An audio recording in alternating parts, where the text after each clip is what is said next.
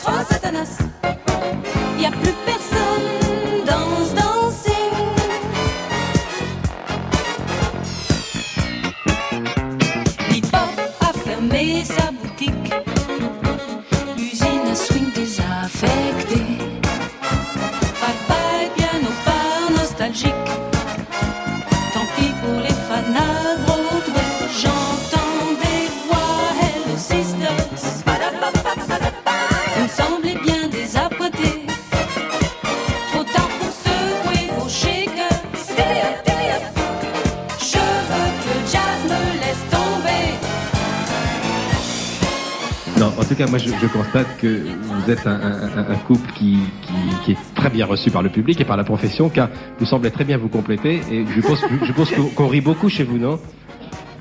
Tho- Thomas de la chance. Thomas, c'est le fiston qui a 11 ans. Je crois qu'il a de la chance d'avoir des parents comme vous, parce que bon, Jacques a un Il faut peu pas le choix. oui, Il oui. faut alors qui, euh, qui élève Thomas? Est-ce que c'est Jacques? Est-ce que c'est sa maman? Comment vous partagez les tâches? J'aimerais j'aimerais bien savoir comment, comment Jacques Dutronc se comporte en père de famille. Il se comporte pas, je crois. Bah, vaut mieux demander à Françoise. Françoise, ça Il bon est, il est l'enfant de sa femme et le frère de son enfant. Il est l'enfant de sa femme et le frère de son, Oh là là son là là. enfant. C'est bien dit, ça. Comment te dire Hardy Épisode 5. Quelqu'un qui s'en va. 1980 symbolise pour toutes les idoles des années 60 un virage difficile à négocier. Johnny Hallyday cherche désespérément un nouveau souffle, tentant de rester au contact de la jeune génération. Il va à la rencontre de Daniel Balavoine qui lui écrit Je ne suis pas un héros. Succès d'estime. Sylvie Vartan divorce officiellement de Johnny, signant la fin d'une mythologie amoureuse. Et elle assure désormais ses arrières en se produisant dans des shows spectaculaires qui la positionnent comme la star de Las Vegas en VF. Sheila, elle, est écartelée entre son rêve américain qu'elle poursuit avec le groupe Chic et le désir de retrouver son public français. Quant à Eddie Mitchell, il devient la star du petit écran en tonton histoire de la dernière séance. Françoise Hardy aborde, elle, cette nouvelle décennie avec un album produit par Gabriel Yared. Michel Jonas y est plus que présent, puisqu'il signe pas moins de 4 textes sur 10 chansons. un Jonas désormais aux portes du succès et qui un an auparavant a publié un album qu'il a judicieusement intitulé Les années 80 commencent. Il ne pouvait pas mieux dire. En effet, sur la pochette de l'album de Françoise Hardy Gin Tonic, l'icône se retrouve enfermée, que dis-je coincée, l'air dubitatif, dans un réfrigérateur vide qui laisse juste apparaître une paire d'escarpins et un micro.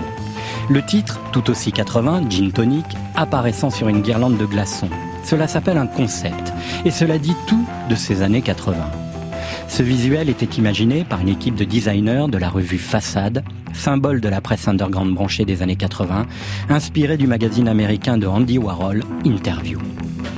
Tout cet univers est bien loin de celui de Françoise Hardy, qui cherche pourtant à poursuivre son virage artistique vers de nouvelles contrées musicales, où le jazz dispute au son électronique une place prépondérante.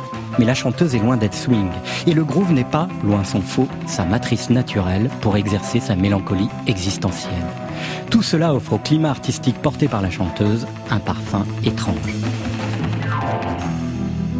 Il y avait Jazzy Retro Satanas. Ah oui, alors, là aussi, je me retrouve avec tout un orchestre de jazz.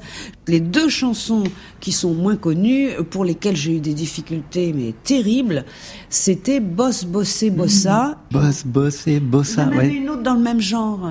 Enfin, c'était à peu près les mêmes rythmes, mais ce sont des rythmes que je maîtrise pas du tout pour moi, c'était terrible de me retrouver. J'ai pas fait beaucoup d'émissions de, télévision avec cette chanson parce que j'étais incapable de bouger là-dessus. Incapable.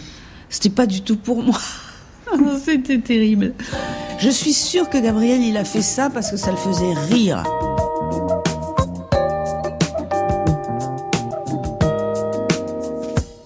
Des mathématiques, tu as. Bon, je sais bien que ce n'est pas quelqu'un qui aime les choses trop rythmiques. En tous les cas, ce qu'elle n'aime pas aussi, c'est être obligé de les chanter à la télé ou d'en faire la promotion. Gabriel Yared, compositeur et réalisateur artistique. Enfin, moi, j'aime maintenant, je comprends très bien qu'elle ait réagi comme ça, parce qu'elle elle est mal à l'aise dans tout ce qui est le rythme du corps, ces choses-là, c'est pas vraiment. Et en même temps, je sentais qu'il fallait aller assez loin, parce que son personnage n'était pas simplement limité à des chansons euh, classiques ou à d'amour triste, lente. Elle pouvait chanter des bossas. D'ailleurs, il y avait un album bien avant moi, avec Tuca.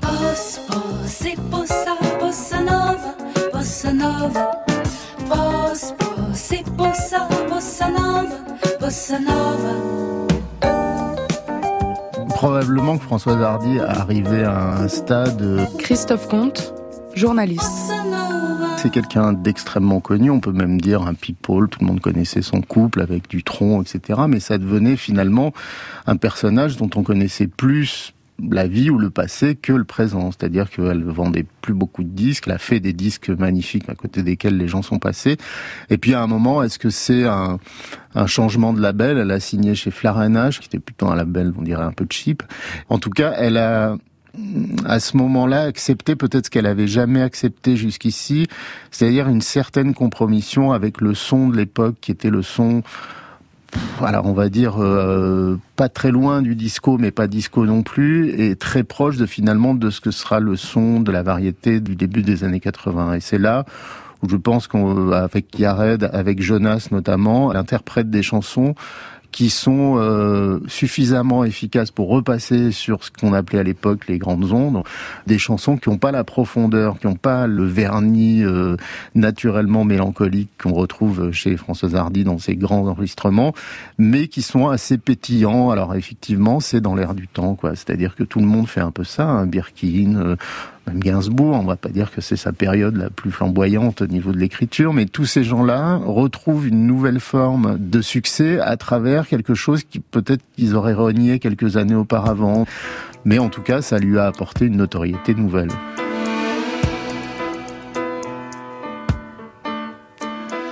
Alors, Gin Tonic, moi je l'ai découvert, je dirais, par hasard. Messia, auteur, compositeur, interprète. J'ai écouté ce disque que je ne connaissais pas du tout à l'époque et hum, j'ai été euh, impressionnée par ces arrangements qui n'avaient pas d'âge, je trouvais.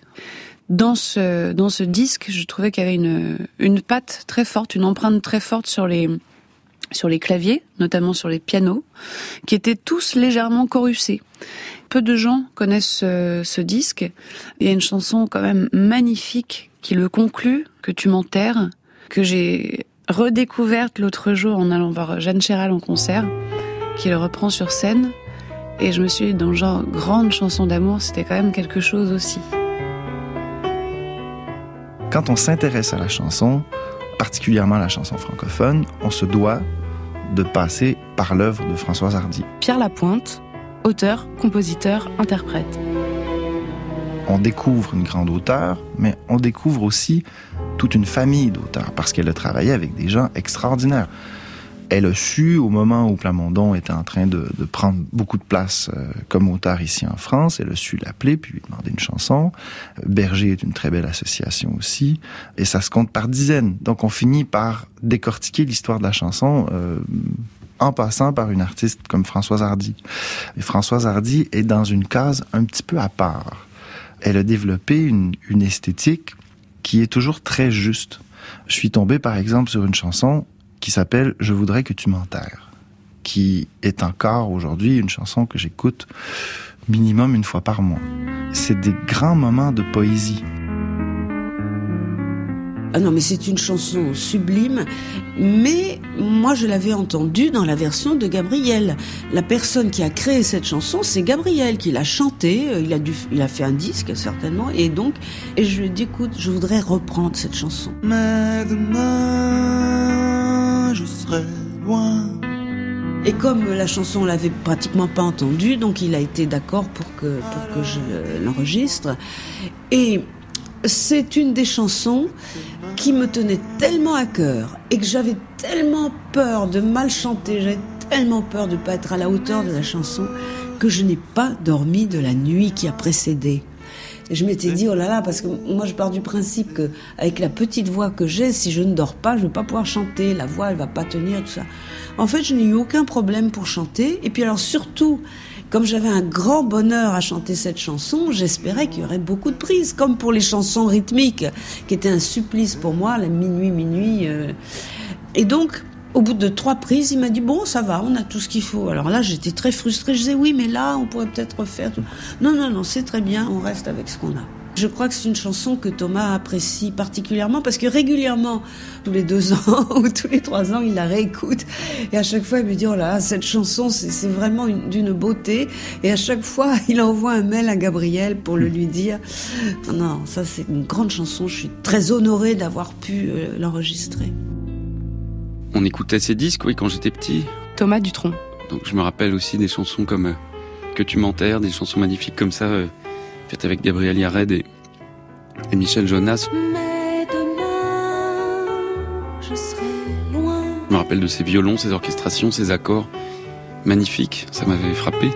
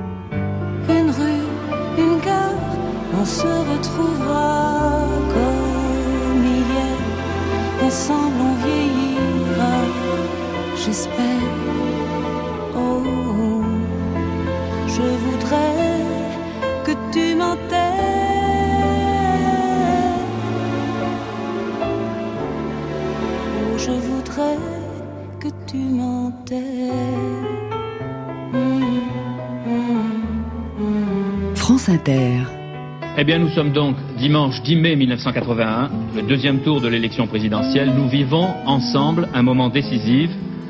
Dans quelques secondes, effectivement. 15 secondes, euh, 25 secondes, pardon. 20. Soyons à l'heure. Dans quelques secondes, vous allez 20 connaître le nom du président de la République. Dans tous les états-majors, un peu partout, dans tous 15 les foyers, secondes. on attend ce résultat.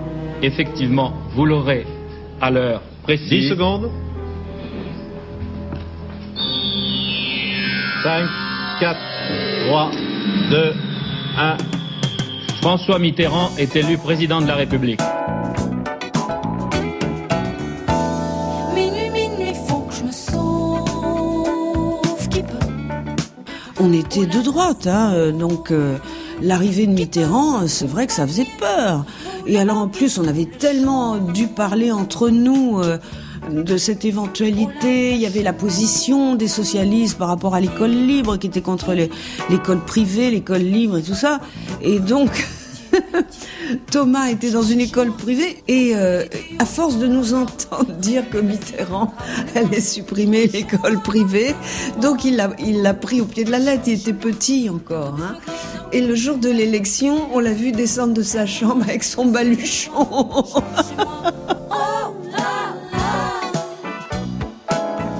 Dans ces années 80, Jean-Pierre Pasqualini, journaliste. Évidemment, on est dans les années Mitterrand, donc en 81, tout semble permis, on a cinq semaines de congés payés, on pense que tout va aller mieux, et puis tout ça fait que beaucoup de chanteurs ont commencé à, à parler politique, chose qui faisait très peu dans les années 60, euh, vu ce que Françoise chantait, surtout vu son attitude et vu ses origines, on n'aurait jamais imaginé qu'elle était gaulliste. On mettait Mireille Mathieu derrière De Gaulle, et on mettait sûrement pas Françoise Hardy, mais peut-être plus parce qu'elle n'avait pas l'image d'eux. Comment voulez-vous qu'une yéyé girl, que ça soit Sylvie qui a toujours mis l'Amérique sur un piédestal, Sheila qui bossait comme une prolétaire et pour laquelle le travail euh, euh, devait mériter récompense, comment voulez-vous que ces yéyé girls, elles aient pu un seul instant être de gauche dans leur tête? Pour moi, c'était pas concevable. Pour l'histoire, sans doute, le symbole de cette victoire de François Mitterrand, le symbole de ce 10 mai, restera cette image de la place de la Bastille à côté de moi, de ce grand rassemblement populaire que l'on a d'ailleurs retrouvé à une moindre échelle dans d'autres villes de province.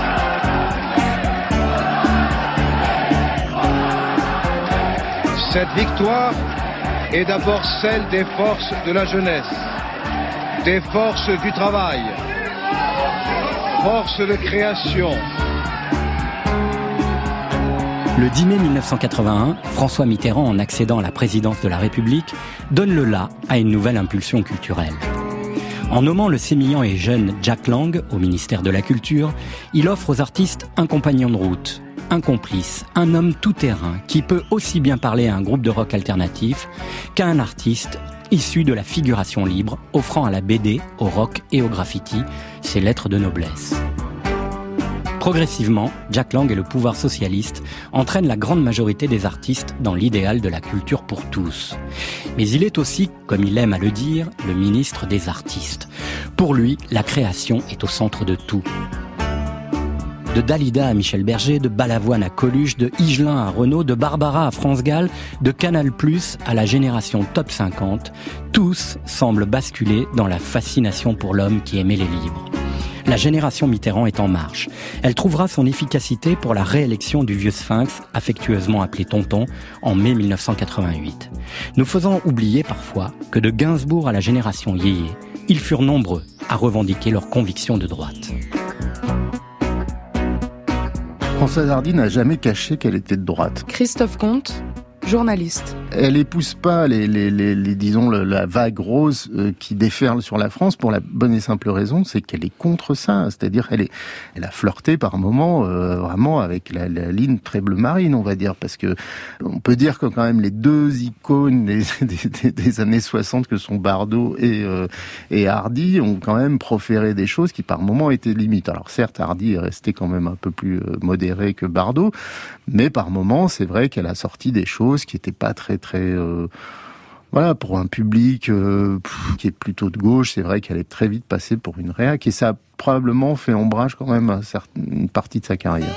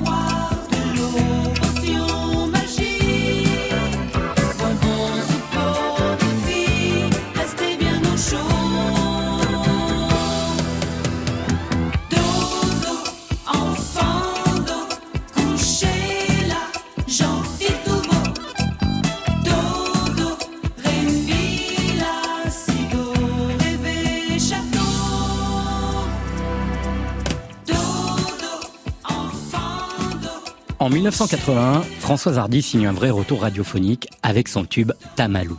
Une chanson qui fait le bonheur du boulevard de la FM, qui vient de s'ouvrir grâce au pouvoir socialiste et qui permet à toute une nouvelle génération de la découvrir.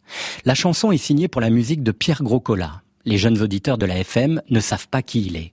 En revanche, pour ceux qui ont grandi dans les années 70, l'artiste est celui qui signa quelques gros tubes pour les radios périphériques d'alors. Pierre Groscola fut en effet le chanteur de Fille du vent en 1971 et surtout de l'incontournable Lady Lay, tube absolu et mondial de l'année 1974.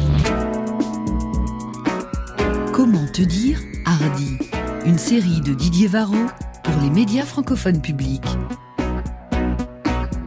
Moi, je croyais dans cette chanson. Je trouvais que la maquette de Grocola était formidable.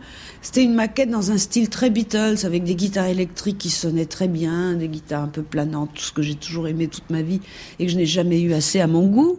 Et donc, finalement, euh, euh, Alain Puglia, qui était le, le le taulier de la maison de disques, il trouvait cette chanson très bien, il a souhaité, il a demandé, il a fait pression sur Gabriel pour qu'on la fasse c'est très mécanique. Il n'y a pas d'âme, il n'y a pas de, je sais pas, c'est pas des guitares. Moi, j'aime ce qui est rond, ce qui est chaleureux. C'est froid, c'est mécanique, c'est horrible. Et comme par hasard, cette chanson-là, ça faisait très longtemps que les gens ne m'arrêtaient pas dans la rue pour me dire ah cette chanson c'est formidable et tout, parce que beaucoup s'identifiaient au texte. Il y avait quelque chose comme ça. C'est vrai que le texte était aussi euh, très autobiographique.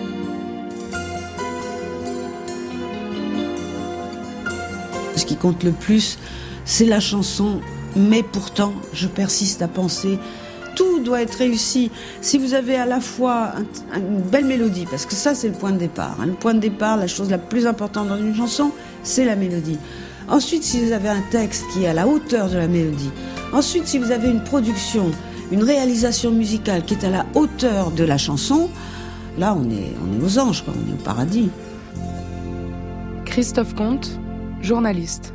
Françoise Hardy a quand même une, grande qualité sur, par rapport à beaucoup d'autres, euh, disons, chanteurs ou chanteuses françaises, c'est qu'elle déjà elle a toujours les oreilles aux aguets. En ça, elle est très proche de Tao. C'est de, ils savent exactement ce qui se fait, elle écoute beaucoup de choses, etc. Donc ça lui a toujours permis d'aller effectivement vers des gens pas très connus. Alors évidemment, il y a cette période où, qui moi me plaît pas forcément, mais où elle est allée chercher effectivement euh, Souchon, Chédid, euh, Jonas, qui étaient les représentants de ce qu'on appelait à l'époque la, la, nouvelle chanson française.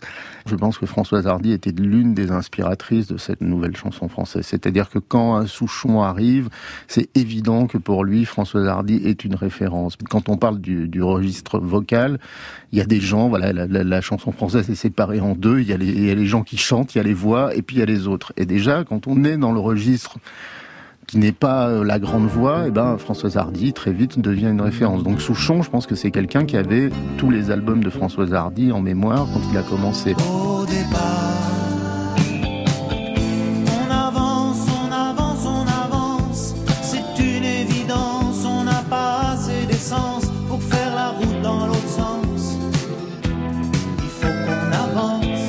première fois que je l'ai vu, Alain Souchon. Je sais pas si c'était pas quand on a fait euh, cette espèce de comédie musicale de Châtel avec Brassens, elle, Émilie Joly. Émilie Joly, pardon.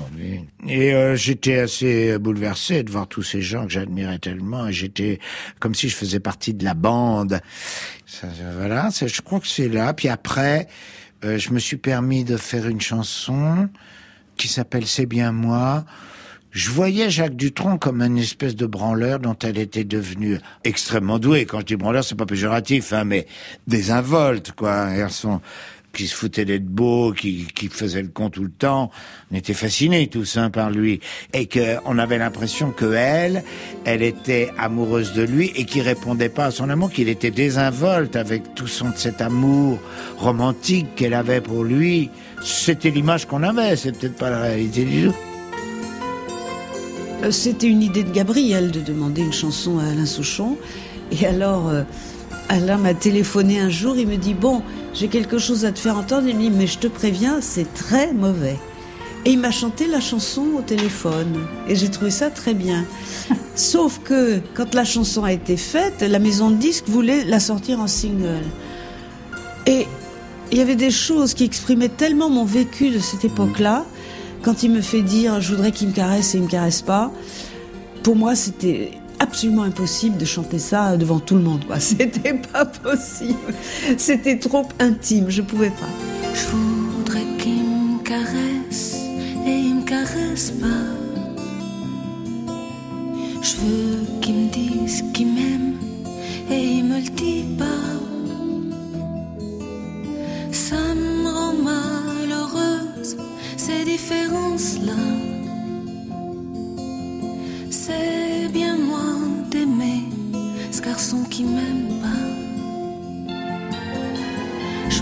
Mange, du pain, du beurre, et j'attends qu'il me sonne. Quand je parle à tout le monde, je dis à personne qu'il a une dégaine, des, yeux beaux comme tout. C'est bien moi d'aimer ce garçon qui s'en fout. Les années 80, euh, on le sait, sont, sont les années de l'arrivée du rap. Donc vous imaginez que Françoise, elle est peut-être pas tout à fait dans son élément. Jean-Pierre Pasqualini, journaliste. C'est aussi euh, la suprématie des synthétiseurs, c'est l'apogée du non-acoustique. Je m'imagine euh, François Hardy devant sa radio en, train d'écouter toute première fois ou en rouge et noir. Elle a dû tomber de sa chaise. Et euh, elle va trouver une maison de disques, celle d'Alain Puglia, Flarenache. C'est vraiment pour elle des années où elle doit sans arrêt refaire ses preuves, elle doit sans arrêt faire des entretiens d'embauche quasiment. Hein. Donc je pense pas que c'est si facile, d'abord parce que toutes les yéyé girls sont en difficulté. Une génération euh, est passée, en 82, ça fait 20 ans qu'elle chante. Sheila, c'est pas facile. Sylvie Vartan, c'est pas facile. Donc au milieu de toutes ces filles, elle se dit, bah ouais, moi non plus, euh, je m'essouffle, c'est normal. Même si la jeune génération va l'encourager. Dao va débarquer en 81 avec un, premier single qui marchera pas. En 82, il y aura Le Grand Sommeil. Euh, Weekend à Rome, doit être 84. Donc tout ce début des années 80, toutes ces, jeunes générations qui va la mettre sur un piédestal, et Dao plus que les autres. Hein. Et ben ça, je pense que ça a aidé parce que Dao, c'est plus qu'un artiste qui marche dans les années 80. Il fait partie des gens qui changent la face de la musique. Son timbre de voix, sa façon de chanter, son phrasé, etc., a fait de lui un phénomène social. Tous les 200 personnes. S'il y a le temps, week-end little. C'est mon frère ami Jacques No euh, qui avait parlé de, de moi à Françoise en lui disant que il y avait un, un garçon et qui faisait un album et que, que, que voilà qu'elle m'avait beaucoup euh, marqué. Étienne Dao. Et je devais faire une radio, je ne sais plus où. Et elle avait une émission dans, ce- dans, cette, euh, dans, cette radio, dans cette radio, je crois peut-être sur la graphologie euh, ou l'astrologie, je sais plus. Bon, après mon interview, euh, je suis passé devant le studio où elle était, je l'ai vue. Voilà, je l'ai attendue parce que j'avais envie de, de lui dire bonjour. Évidemment, quand, euh, quand on a devant soi une artiste qui a beaucoup compté, pour laquelle on a beaucoup d'admiration, forcément, euh, on a forcément une attitude absurde. Et donc, je crois que je lui ai broyé la main, en lui serrant la main. Et j'ai dû lui bredouiller euh, deux conneries. Et, après, je me suis dit, mais c'est pas possible, j'ai raté mon rendez-vous avec Françoise. Et, je m'en suis voulu. Et puis, la deuxième fois où on a été en contact, c'est quand euh, j'ai enregistré Si je m'en vais avant toi, à l'époque de mon deuxième album. Et euh, elle m'a laissé un message sur mon, répondeur en me disant qu'elle trouvait ça très bien.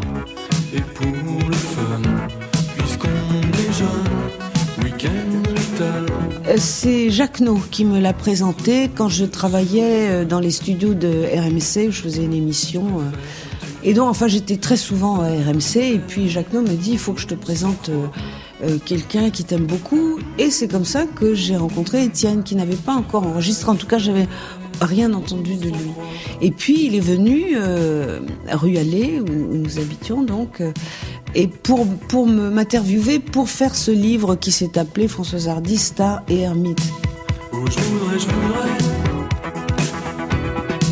Je voudrais coincer la bulle dans ta bulle. Poser mon cœur, mon cœur, dans ton bocal. À l'époque, mon admiration pour elle faisait que comme quand on est ado, on fait des cassettes de chansons qu'on aime bien euh, à ses potes pour euh, dire voilà, tu devrais écouter ça.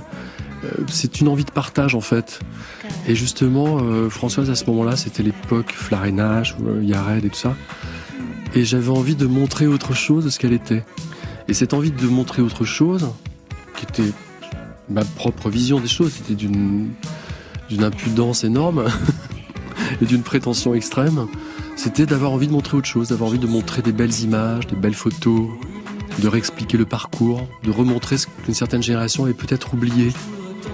Et euh, aiguillonné par Jacques je me suis lancé dans ce projet euh, qui était comme ça imp- improbable. C'était improbable, j'avais jamais fait ça et Jérôme m'a dit je l'écris moi j'ai profité des quelques relations que j'avais, ça allait de Nico euh, à euh, Jean-Marie Perrier pour, pour les interroger quand je les rencontrais et, d'alimenter le livre avec des, des interviews.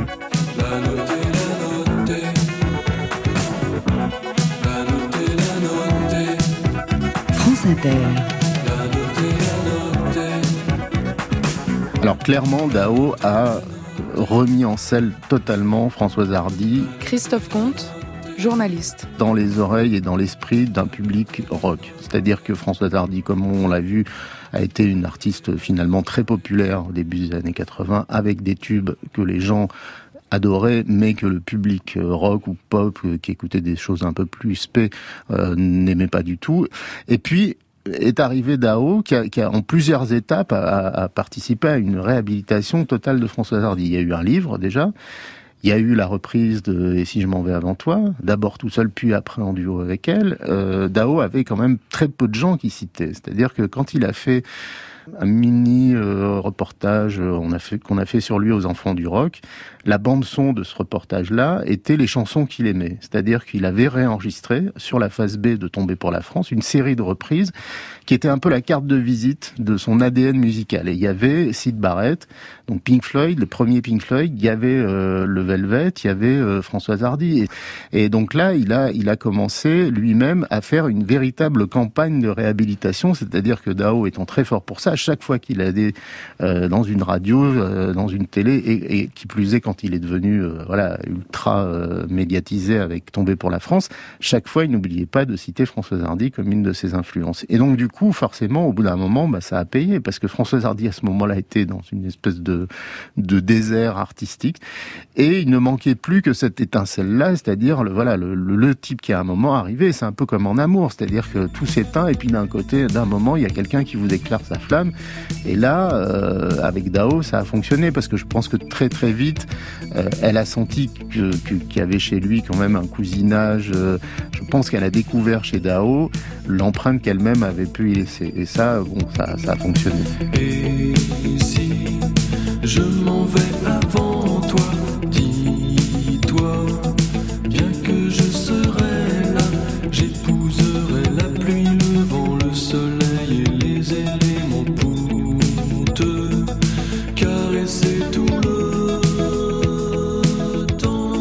commencé, j'ai eu envie de renvoyer des fleurs aux gens qui avaient été importants pour moi, donc j'ai repris des, chansons immédiatement de, beaucoup d'artistes qui étaient importants pour moi. Donc il y a eu euh, Sid Barrett, évidemment, euh, il y a eu euh, Gainsbourg, euh, il y a eu euh, Françoise Hardy, euh, il y a eu le Velvet. Enfin, moi j'y trouvais des points communs, en fait, dans ce que je ressentais. Et donc sur le premier album, c'était comme une évidence euh, cette chanson qui pour moi était vraiment une chanson euh, une chanson importante. C'était une manière de, de me faire plaisir et, d'une certaine manière, de renvoyer des fleurs aux artistes qui avaient été importants pour moi et de, d'aider peut-être inconsciemment, d'aider à mieux comprendre mon travail.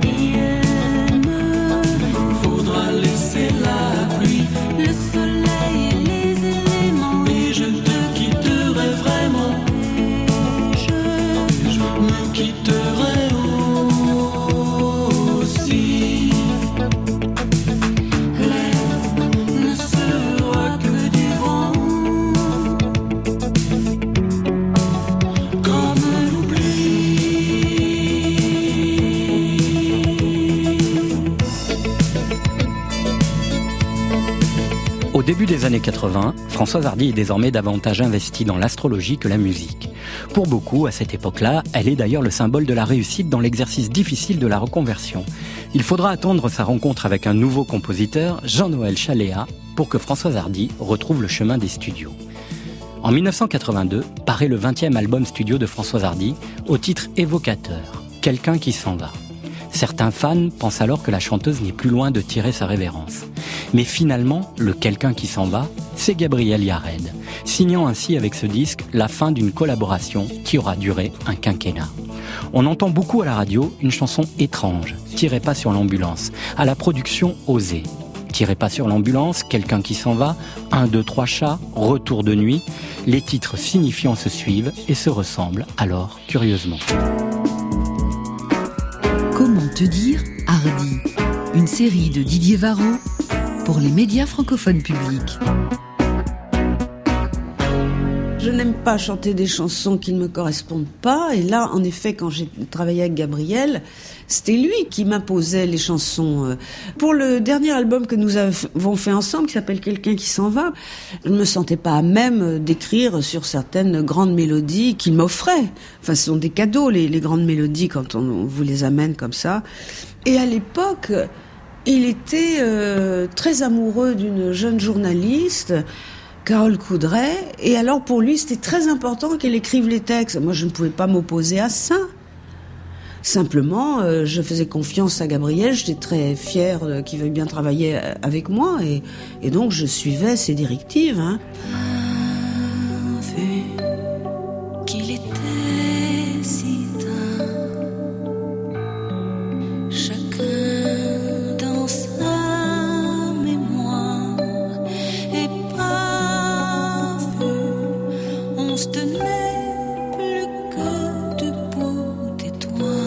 Elle voulait arrêter, oui. Gabriel Yared, compositeur et réalisateur artistique. Je sentais vraiment bon qu'elle ne se voyait pas ni faire de la scène, ni aller faire de la promotion.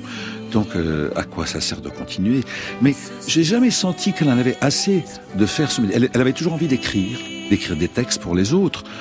Mais je pensais qu'elle en avait assez dit, qu'elle ne voulait plus. Quelqu'un qui s'en va, c'est malheureusement un titre qui ne vient pas d'elle, mais enfin il aurait pu venir d'elle. Alors c'est Carole Coudray, hein?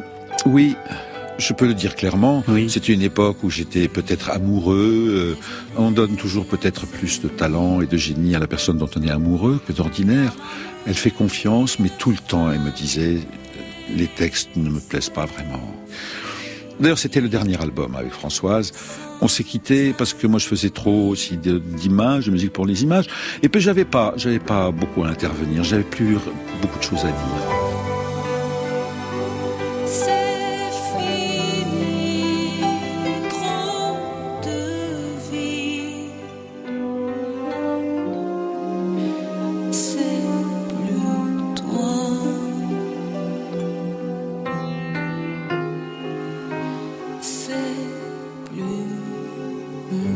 Françoise Hardy, à un moment, euh, donc comme on a pu le dire, il y a eu des périodes de euh, faste et il y a eu des périodes plus creuses. Christophe Comte, journaliste. Elle est sortie d'une période assez faste de ses albums avec euh, avec Jonas notamment. Probablement qu'elle en a pas gardé un souvenir impérissable et qu'elle s'est dit à ce moment-là, il est peut-être temps d'arrêter parce que elle a arrêté la scène une première fois, arrêté la chanson. Je pense que c'est quelque chose qui l'a très longtemps euh, travaillé. Mais choisir un autre métier comme ça a été le cas à l'époque, c'est-à-dire elle est devenue astrologue pour les gens. Euh, Au départ, on pouvait penser que c'était juste un petit caprice, euh, voilà, un intérêt pour l'astrologie, mais d'un coup, elle est devenue plus astrologue que chanteuse.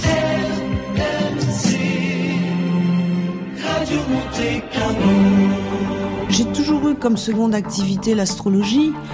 Euh, je participais à des revues, beaucoup, des émissions de radio. Les signes du destin.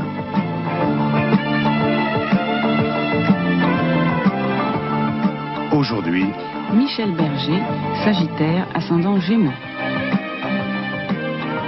C'est l'amour qui reste le thème majeur des chansons de Michel. Amour universel du Sagittaire, mais aussi amour sentimental, exacerbé, exclusif et écartelant d'une Vénus angulaire à la double opposition d'Uranus et de la Lune. Elle m'a apporté euh, la conscience de l'importance extrême de nos divers conditionnements. on ne se rend pas compte à quel point on est notre euh, libre arbitre est conditionné par notre enfance, par, enfin, enfin, on le sait plus ou moins, mais on, ne s'en rend pas compte. Et donc, je m'étais dit, tiens, dans mes vieux jours, je pourrais euh, euh, donner des consultations, euh, voilà, pour gagner ma vie et puis, et puis pour être occupé à quelque chose. Serge Gainsbourg, vous êtes né un 2 avril. Alors je vous souhaite un très bon anniversaire. Et puis je vous laisse avec Françoise Hardy. Parle un petit peu de, du fait que le, le bélier euh, n'aime pas beaucoup les contraintes, les disciplines, et, et plutôt la personne, attention, du premier jet. Et je vais vous demander si, si on pouvait imputer à cela euh, le fait que vous vous y prenez toujours au dernier moment pour écrire. Je ne peux écrire que dans le stress.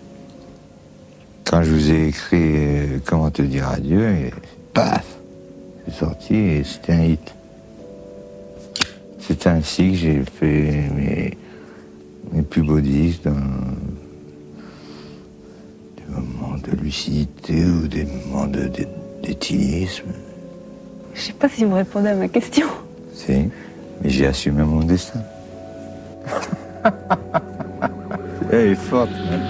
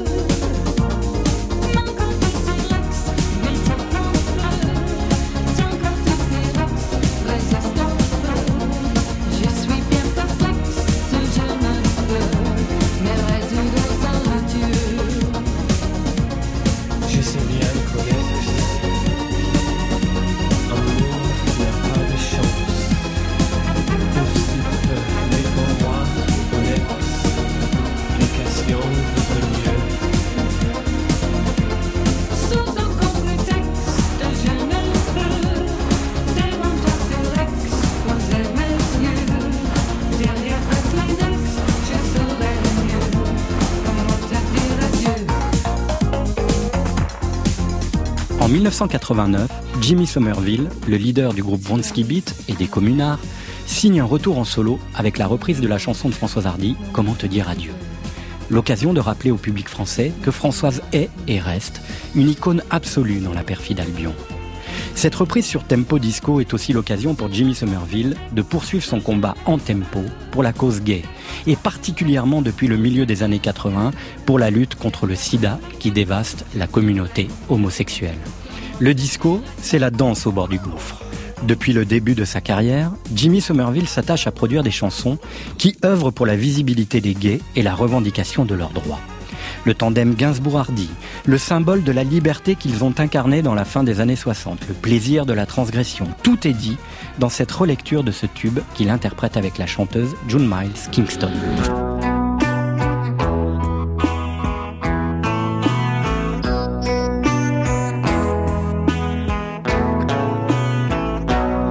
J'emmenais Thomas chez le coiffeur de. À, l'époque, cet hôtel s'appelait le PLM Saint-Jacques. Maintenant, je crois que c'est le Pullman ou quelque chose comme ça. Donc, le coiffeur me, me dit Comment se fait-il qu'on ne vous entende plus chanter? Alors je lui dis parce que moi j'ai pas la chance d'avoir un Michel Berger qui me compose des chansons, j'ai pas la chance d'avoir un fiancé qui me compose des chansons. Et donc c'est très très difficile de trouver des bons mélodistes en France. Il me dit mais moi j'en connais un qui fait des très bonnes mélodies et c'est ainsi que j'ai rencontré euh, Jean-Noël euh, Chaléa qui est venu chez moi et qui m'a amené deux chansons en me disant qu'il y en avait une qui n'était pas du tout pour moi, qui est devenue VIP.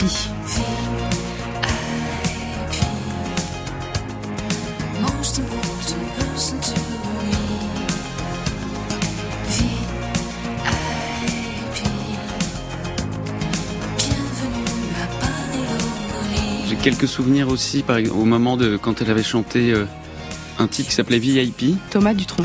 Je me rappelle l'avoir vu un peu à la télé, en train de d'essayer de danser un peu pour euh, mettre un peu l'ambiance, tout ça. J'avais vachement honte, je devais avoir 11-12 ans, je sais pas quoi. Je commençais à être ado, donc j'avais vraiment honte et je disais à ma mère, putain, tu- t'es sûr pour la danse, tout ça, fais attention. Je sais pas comment je disais, mais j'étais un peu. Et elle disait, ah, bah, c'est pas mon truc, moi, de bouger, de toute façon.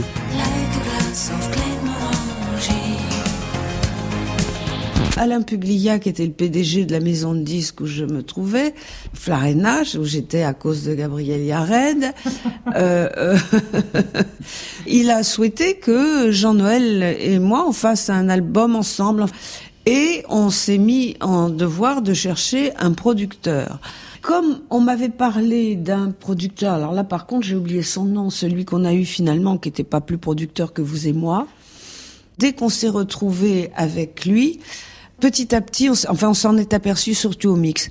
J'ai entendu sur RFM le mix qui avait été fait de la chanson Partir quand même. Et alors là, j'entendais tout de suite qu'il y avait quelque chose qui n'allait pas, le son saturait, enfin, et c'est à partir de là qu'on a su que tous les mix qui avaient été faits ne valaient rien du tout, et c'est à partir de là qu'on a fait appel à Dominique Blanc-Francard, qui a accepté de refaire tous les mix. En 1988, je m'en souviendrai assez longtemps parce que c'était le propriétaire du studio Guillaume Tell, Roland Guillotel, qui m'avait appelé au secours. Dominique Blanc-Francard, réalisateur artistique. Françoise Hardy est en train d'enregistrer un album chez moi, ça ne se passe pas bien du tout. Le producteur anglais est parti, le son ne va pas.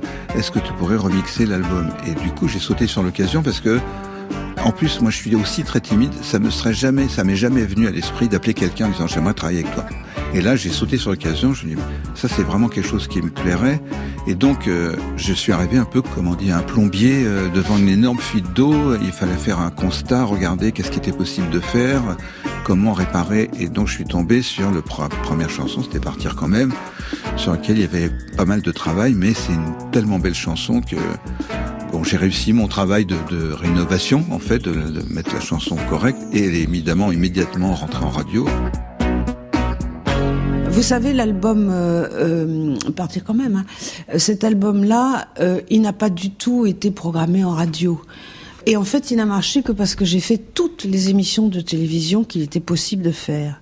Et moi, je suis très mal à l'aise dans, les dans les situations où il faut faire semblant d'être une chanteuse de scène que je ne suis pas. Vraiment, je- je n'aime pas ça. On ne se sent pas dans son élément. Moi, je me sens dans mon élément quand euh, j'écris euh, un texte de chanson, j'en suis contente, et puis une fois que je suis en studio et que les choses se concrétisent euh, comme j'avais envie qu'elles le soient, tout le reste, c'est vraiment... Enfin, je sais bien qu'il n'y a pas d'activité professionnelle dans laquelle il n'y a pas les mauvais côtés aussi. Puis j'ai annoncé que ce serait mon dernier album, je- j'étais convaincue que ça le serait à ce moment-là. hein. Et, donc, j'ai arrêté de faire des albums pendant, oui, pendant une huitaine d'années. Paraît-il